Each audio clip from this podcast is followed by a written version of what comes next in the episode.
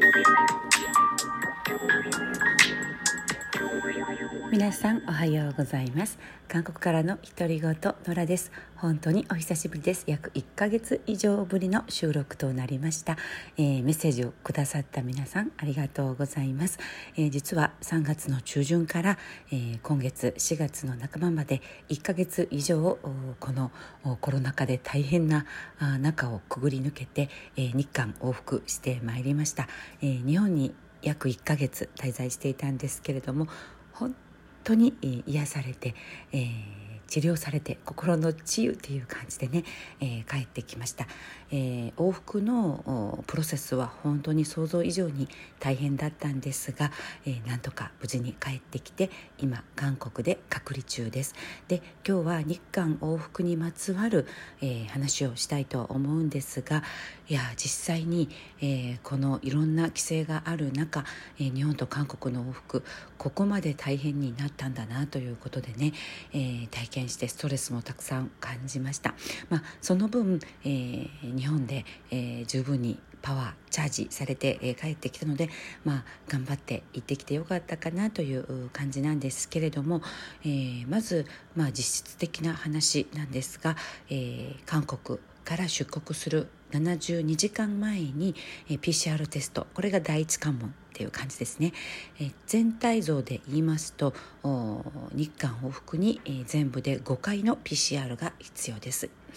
えー、1つ目1回目は、えー、出国前の PCR テスト、えー、韓国では指定病院で、えー、受けることができます。指定病院に行って1人約15万ウォン日本円で1万5000円ぐらいですかねを払って陰性の英文証明書をもらいました。でこの72時間前以内っていうね出国前72時間以内っていうのが、えー、結構こう計算であったりね飛行機が遅れたらどうしようとか、えー、陰性証明書がその場で出ないので、えー、翌日取りに来いというところがほとんどなんですね。その時間計算とかも、えー、結構ストレスフルだったんですがあの、まあ、費用もそうですよね、えー、紙1枚英文証明1枚もらうのに15万ウォンっていうのは少し、えー、子どもの分まで含めて痛い出費ですよね。で、えー、無事に、えー、病院で、えー、その英語の陰性証明を取ってで、え、空港に当日行きますと、え、まず航空会社のカウンターでパスポートと一緒にその陰性証明を確認されます。ですから今は陰性証明がないと飛行機に乗れない状態なんだなということを改めて感じさせられました。で、えー、それが終わで飛行機に乗るともうね、えー、やはり機内はガラガラで、えー、もう前列も、えー、後ろの方も、えー、私たちだけという感じで全体で20人ぐらいだったかな機内に LCC だったんですけれども、うん、であの無事に日本に到着したんですが到着して、まあ、日本の空港でも、えー、いろんな説明を受けて、えー、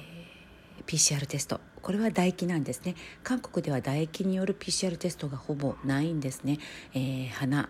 と喉の奥なんですけれども、えー、日本の空港では唾液による PCR テストがありました。子供にとっては恐怖が、えー、ちょっと少ないので和らぐので、えすごく助かりましたし空港の皆さんとても親切でテキパキと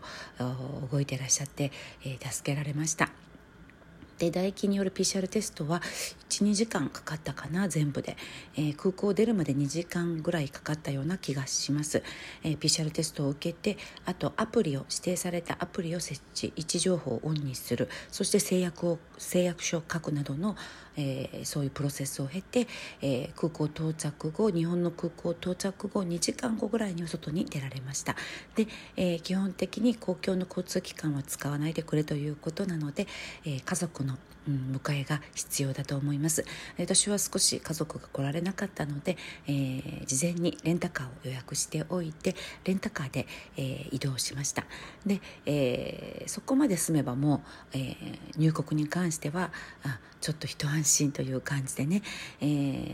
それからは2週間の隔離があるんですが毎日メールで体調を報告するということをやりました、え熱であったり異常がないかということをえー、メールであるいはアプリで、えー、忘れずに報告するという1日に1回ずつですね、うん、全家族全員が、えー、それをやって、えー、無事に2週間が終わると約束された決まった時間以降はもう自由に、えー、生活してもいいということで解除そこからはね、えー、残る2週間今日日本を十分に堪能しましたもうただの散歩ただ桜を見るそれだけでも本当に、えー、嬉しいありがたい、えー、時間でしたね。で、えー、っとそのようにいろんなあの日本での、うん、用事を済ませて、えー、会うべき人に会ってやるべきことをやって、えー、仕事も済ませてという感じであっという間に、え、また2週間が過ぎて韓国に戻ってくる日が近づいてくるわけなんですがそうするとまたねちょっとブルーになってきちゃいました。であの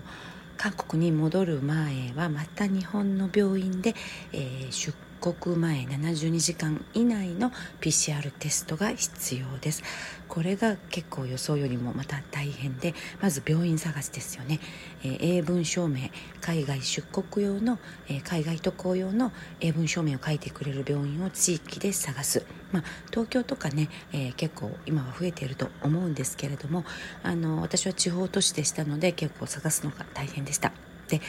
えー、次が値段のばらつき、えー、韓国ではだいたい、えー、どの病院でも1枚15万ウォンぐらい1万5千円ぐらいと、うん、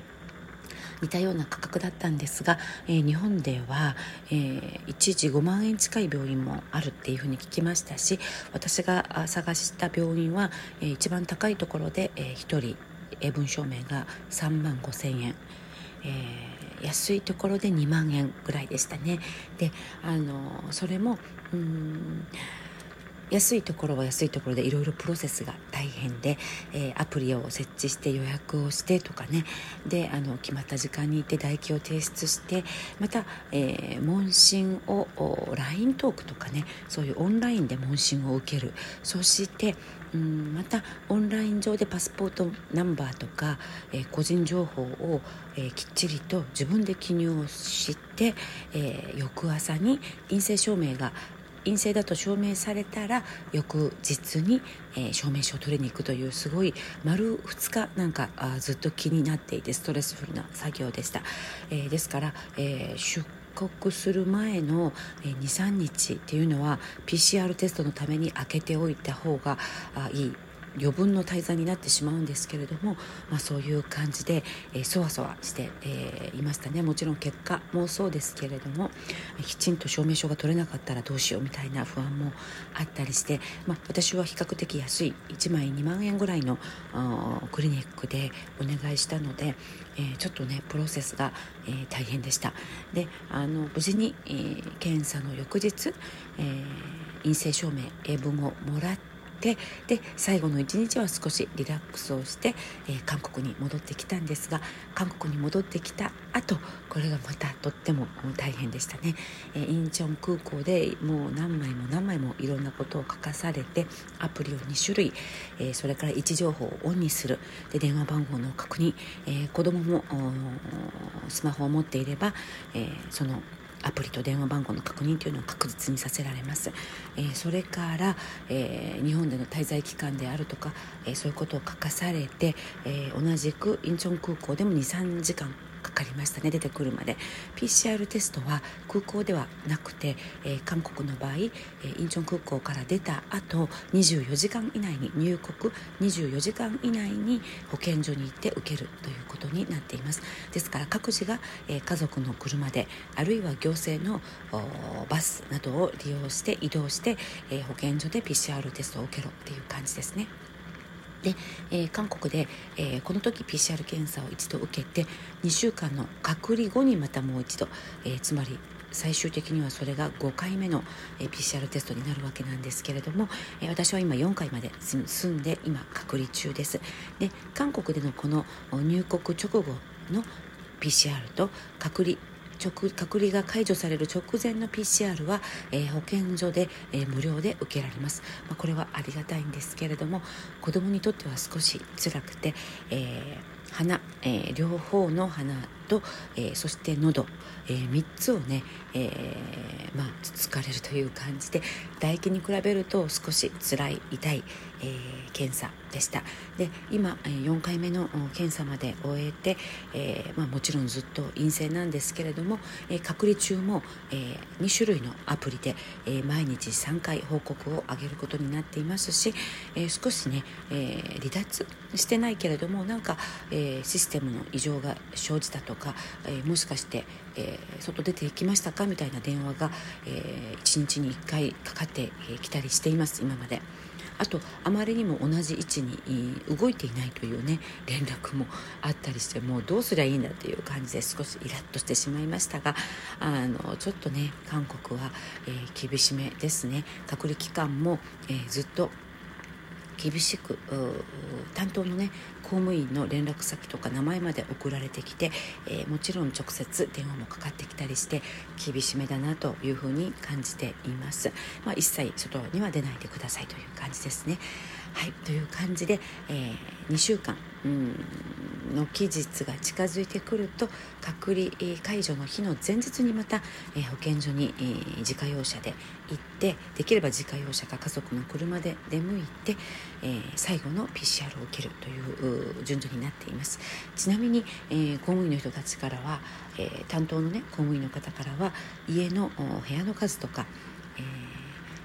一緒に住んでいる家族の日課とかね、えー、そういうことまで聞かれて、えー、室内でもマスクをしろ、えー、家族とは2メートル以上近づくな食事を一緒にとるなというような、えアドバイスまでありました、え結構韓国に戻ってからの2週間が、えまあ、想像してはいましたがきついなというふうに感じます、えもしかしてね、え今から日韓往復考えていらっしゃる方があいれば、え参考になればいいなと思って、え今日はこのようなテーマでお話ししてみました。した。では、えー、またね韓国での日常を、えー、楽しみながら、えー、